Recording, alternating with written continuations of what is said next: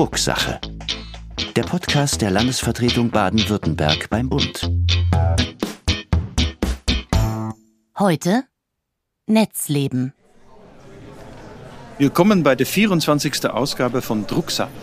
Mein Name ist Rudi Hochfliet. Ich bin Staatssekretär für Medienpolitik und Bevollmächtigter des Landes Baden-Württemberg beim Bund. Und ich gebe Ihnen heute ein paar Einblicke in die aktuelle Sitzung des Deutschen Bundesrats.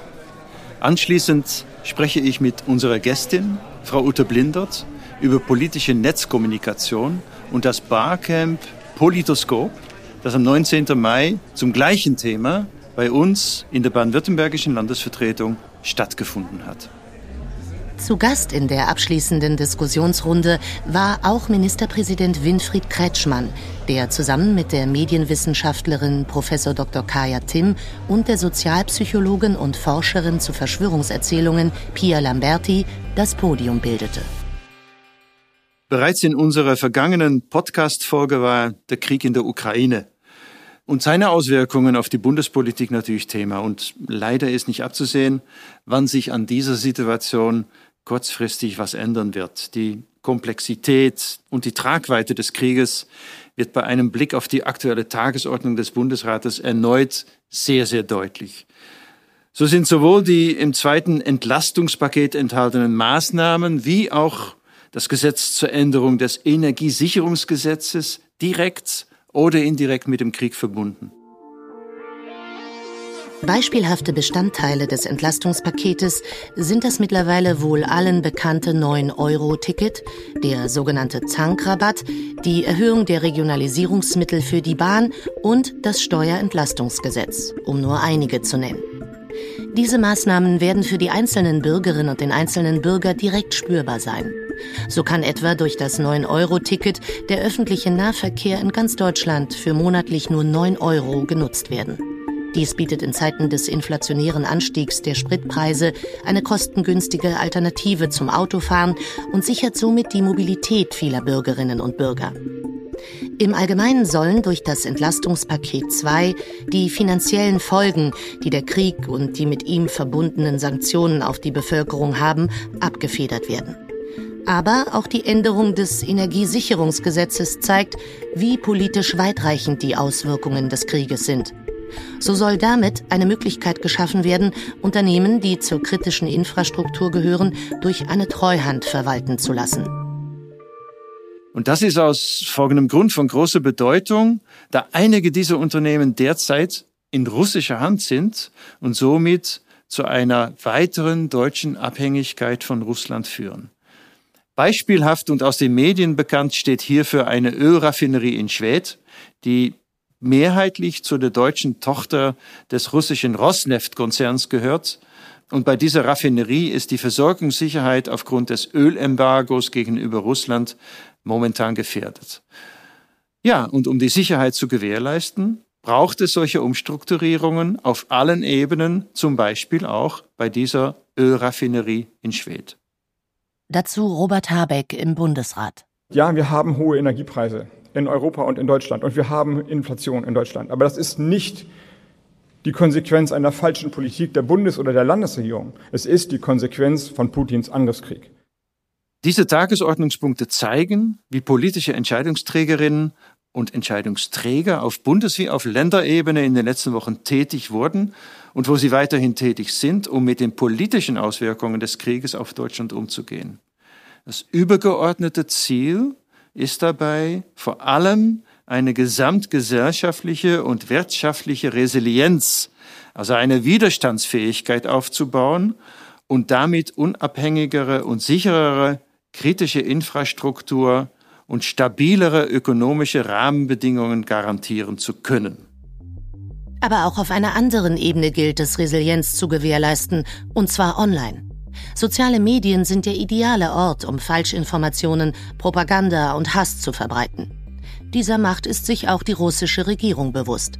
Seit Jahren versucht sie durch Kanäle wie Russia Today oder RT Deutsch, wie der Sender heute heißt, auf die deutsche und europäische Bevölkerung Einfluss zu nehmen.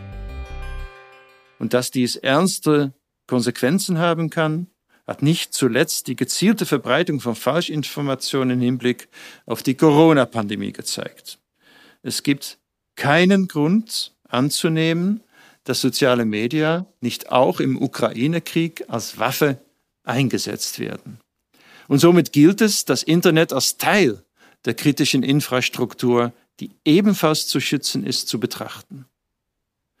Für mich als Medienpolitiker und Medienbeauftragter der Landesregierung ist dieser Punkt natürlich besonders wichtig und genauso spannend. Ich habe mich deshalb umso mehr gefreut, dass heute am Tag der Aufnahme dieses Podcasts das Politoskop, das Barcamp zur politischen Netzkommunikation bei uns in der Landesvertretung stattgefunden hat. Konzipiert wurde es vom Online-Referat des Staatsministeriums Baden-Württemberg. Hören wir doch zur Einstimmung rein in die Podiumsdiskussion mit den beiden Wissenschaftlerinnen Kaya Timm und Pia Lamberti und dem Ministerpräsidenten Winfried Kretschmann. Pia Lamberti meint, also ich muss sagen, ich glaube nicht, dass Menschen das Handy in die Hand nehmen und plötzlich ganz anders werden. Ne? Also nur weil sie Twitter aufhaben, sind sie nicht plötzlich Antisemit, sondern das ist vorher da.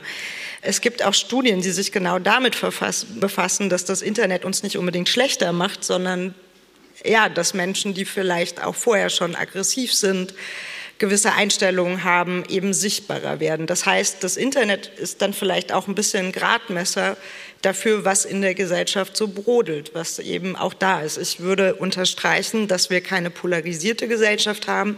Wir haben aber eine sehr laute, aggressive, kleine Gruppe, die schon, denke ich, Auswirkungen hat. Ne? Man sieht einmal die Zahlen eben zu Angriffen auf Lokalpolitikerinnen vor allem, aber nicht nur die.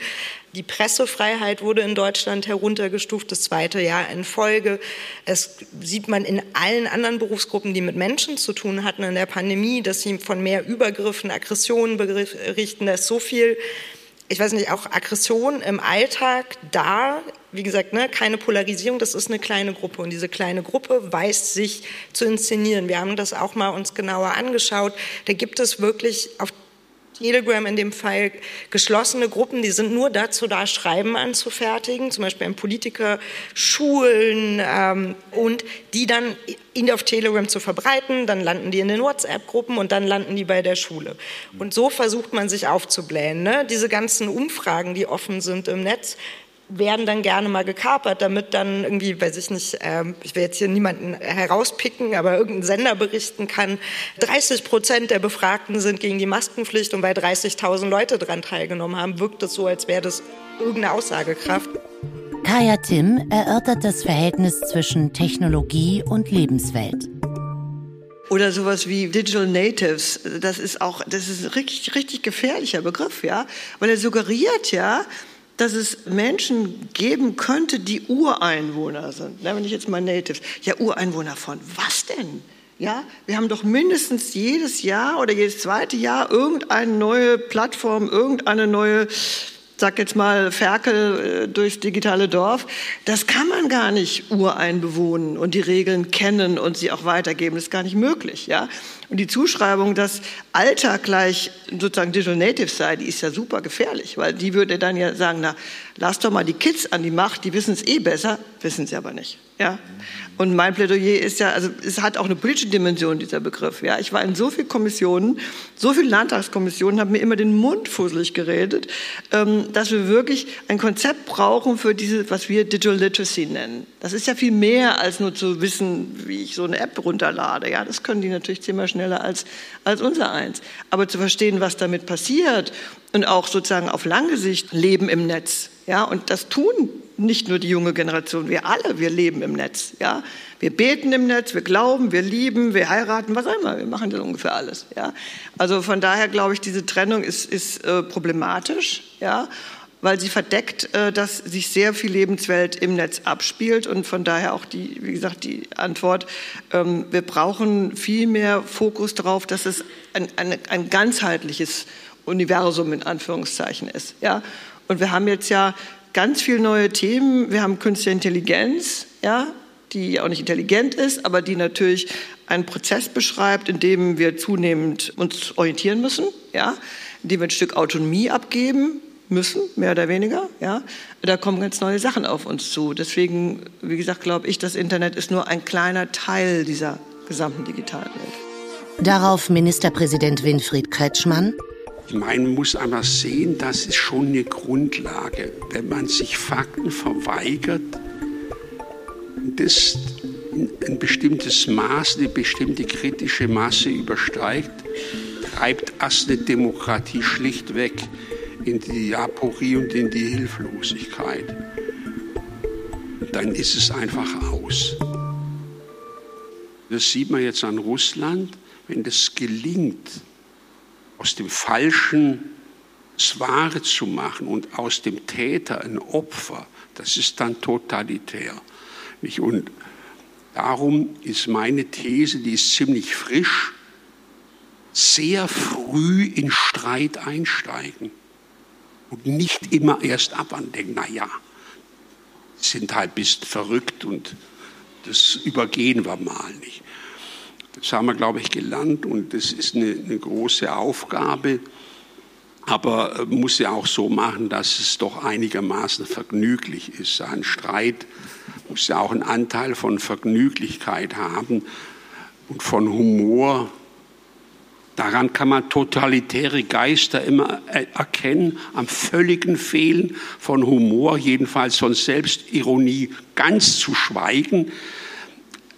Humor ist einfach eine hervorragende Debatte und das geschieht ja jetzt da viel. Sarkasmus, Karikaturen, Blödmann-Geschwätz und das alles Zeug, das feiert sich ja da das ist sicher eine vergnügliche Seite, wenn man zum Schluss natürlich junge Leute nur noch Karikatursendungen über Politik anschauen. Es gibt jetzt auch nicht das wahre, echte Bild, aber ich kenne solche.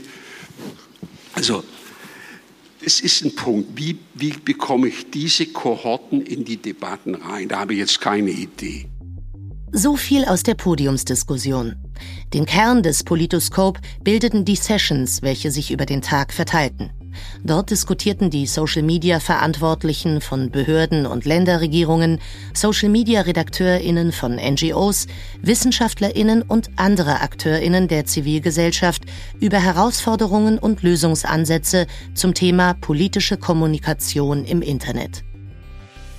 Rund 100 Personen sind dafür zu uns nach Berlin in die Landesvertretung gekommen und eine von ihnen ist die Expertin für Online-Netzwerke, Frau Ute Blindert. Frau Blindert berät zu dem Thema Netzwerken in digitalen Zeiten und hat ein großes Repertoire an praktischen sowie theoretischen Erfahrungen mit sozialen Medien. Ich freue mich sehr, Frau Blindert auch in diesem Podcast begrüßen zu dürfen und mich mit ihr über das Internet ja, über das Internet als politischen Raum und über Themen wie digitale Werteordnung austauschen zu dürfen. Frau Blindert, herzlich willkommen. Ich freue mich auch hier zu sein. Ja, vielleicht können Sie unseren Hörerinnen und Hörern kurz erklären, was genau man unter einem Barcamp verstehen kann und welche Vorteile dieses Format gegenüber herkömmlichen Veranstaltungen hat. Ja, ich sage mal dazu, Barcamp ist so äh, die Mischung aus Anarchie und Ordnung. Es ist nämlich so, wenn wir morgens starten, dann haben wir ein großes Board, einen Plan für den Tag, für die Unkonferenz und da ist nichts drauf. Nur unsere Räume und unsere Zeiten. Und die Ideen für die Sessions kommen dann von den Leuten selber.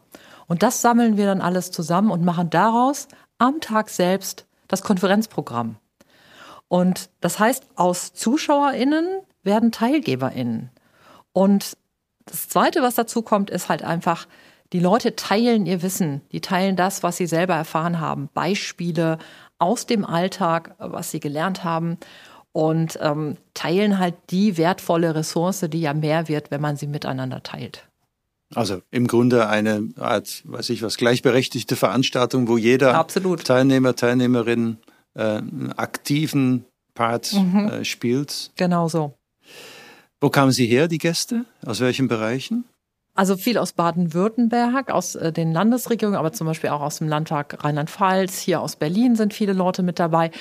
Einige Leute auch aus NGOs waren mit dabei, jemand aus der Wissenschaft, ähm, also aus ganz unterschiedlichen Bereichen, aber alle halt aus der politischen Netzkommunikation.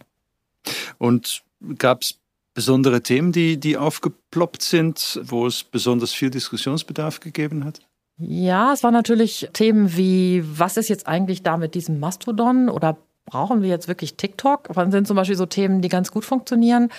Aber auch zum Beispiel zu sagen, wie ist das mit Social Media versus die Behördenstrukturen? Also wie kann ich das intern zum Beispiel auch an meine Leute in Anführungsstrichen verkaufen?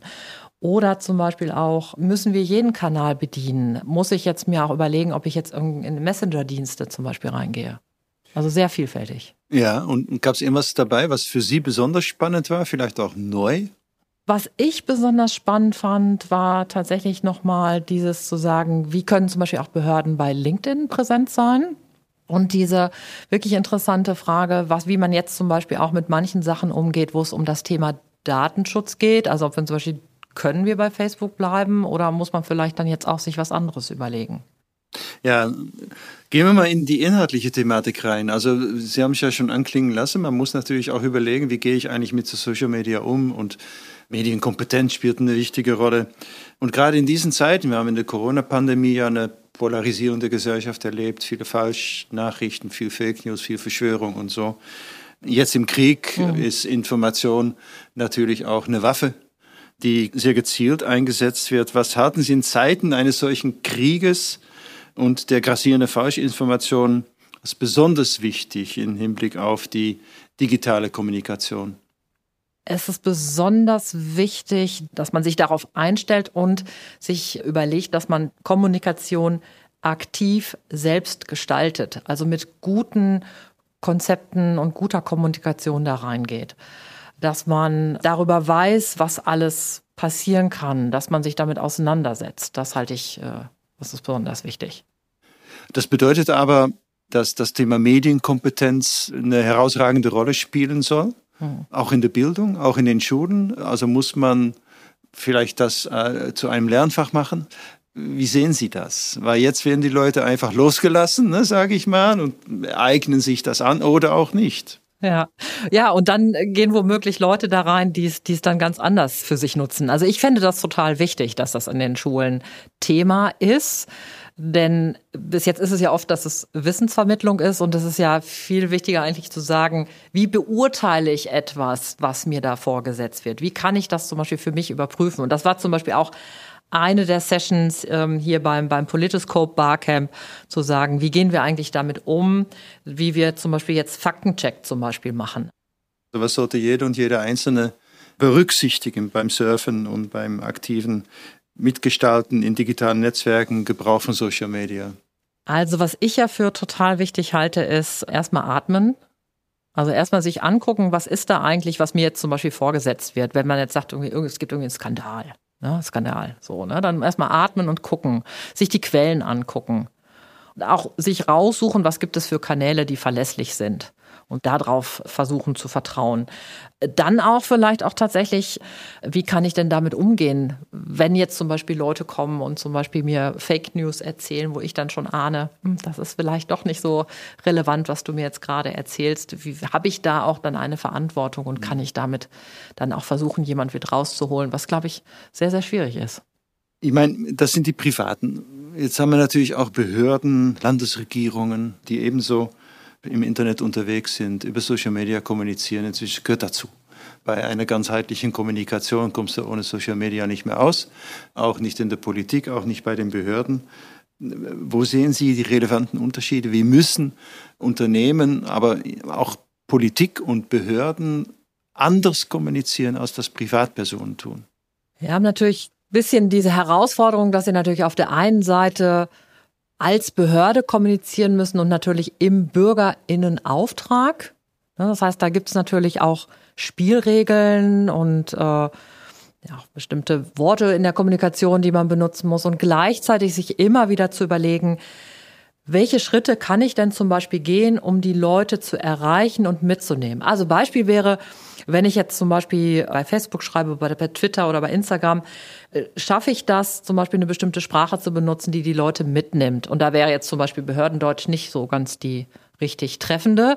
Aber auch immer wieder, das hatten wir heute zum Beispiel auch als tolle Beispiele, wie schaffe ich das auch, mit den Menschen in den Dialog zu gehen? Weil wenn ich natürlich nicht nur sage, hey, sag mir mal irgendwas, sondern ich höre wirklich zu und greife das auf, was dann kommt, dann sind die Leute womöglich dann auch eher bereit, wieder an anderen Punkten wieder mitzugehen, weil sie gemerkt haben, ich werde ernst genommen. Also heute hatten wir tolle Beispiele auch von Politikern und Politikerinnen, die gesagt haben, ey, ich habe jetzt eine halbe Stunde Zeit, ich könnte jetzt auf eure Anrufe äh, reagieren. Das fand ich, äh, und ich glaube, dass diese Politikerin, die das macht, wahrscheinlich dann auch zum Beispiel Unterstützung bekommt von Bürgern und Bürgerinnen, die gesagt haben, nee, nee, die macht das schon gut. Und äh, ich glaube, da dieses Mitnehmen ist total wichtig. Letztes Thema vielleicht, ähm, aber ein heikles. Sie haben gerade Facebook erwähnt. Es gibt eine ganze Reihe von Datenschutzbeauftragten, die der Meinung sind, Politik verträgt sich nicht mit Facebook. Also politische Institutionen, ihr geht bitte schön aus dem Facebook raus. Wie sehen Sie das? Ja, jetzt bin ich natürlich keine Datenschutzbeauftragte. Das heißt, ich bin dann komme natürlich ein bisschen von der anderen Seite und würde immer sagen, wenn große Teile der Bürger und Bürgerinnen da sind, dann wird es schwierig, als Behörde sie zu erreichen. Und es bringt nichts, wenn ich sage, ich habe meinen eigenen Community-Channel und da sind irgendwie 500 Leute, während ich auf einer Facebook-Seite womöglich 500.000 Leute erreichen kann. Und da wäre eher die Frage, wie kann man das vielleicht hinbekommen, dass es irgendwelche Möglichkeiten gibt, doch damit zu arbeiten. Frau Blinder, vielen Dank äh, für das schöne Interview und auch für den Beitrag beim Barcamp. Also Sie haben ja durchmoderiert und Sie haben, glaube ich, auch die richtige Stimmung erzeugt, die diese aktive Teilnahme befördert hat. Alles Gute Ihnen. Ja, vielen herzlichen Dank. Ihr habt einfach viel Raum gegeben für Diskussionen und zum Austauschen. Ich glaube, das ist, war für mich das, was ich gebraucht habe. Also ich brauchte keine Schulsituation, sondern ich brauchte den Austausch. Das habt ihr geboten. Danke dafür. Eine Sache hat mich wirklich gestört, dass es schon fast zu Ende ist. Wir brauchen unbedingt zwei Tage.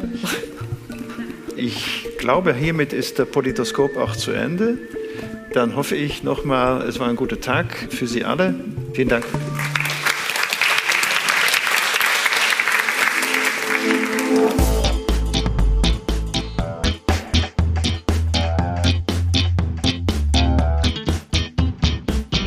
Das war die 24. Folge von Drucksache, dem Podcast der Landesvertretung Baden-Württemberg.